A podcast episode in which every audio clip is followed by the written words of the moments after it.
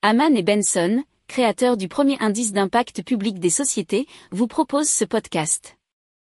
Haman and Benson.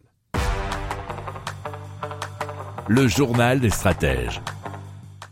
Et donc, on commence tout de suite avec un champ d'éoliennes offshore.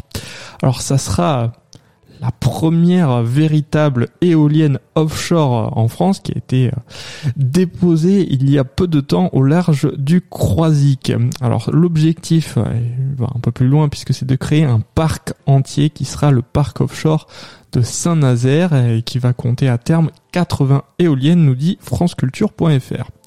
Alors il devrait entrer en service à la fin de l'année pour permettre de produire l'équivalent de la consommation électrique de 700 000 habitants. Alors il faut savoir qu'au cours de la décennie qui vient, la France doit se doter d'une dizaine de parcs éoliens en mer. Si vous aimez cette revue de presse, vous pouvez euh, vous abonner gratuitement à notre newsletter qui s'appelle La lettre des stratèges, LLDS, qui relate, et cela gratuitement, hein, du lundi au vendredi, l'actualité économique, technologique, énergétique, mais aussi de l'hydrogène, et puis de tout ce qu'on trouvera super intéressant pour votre vie.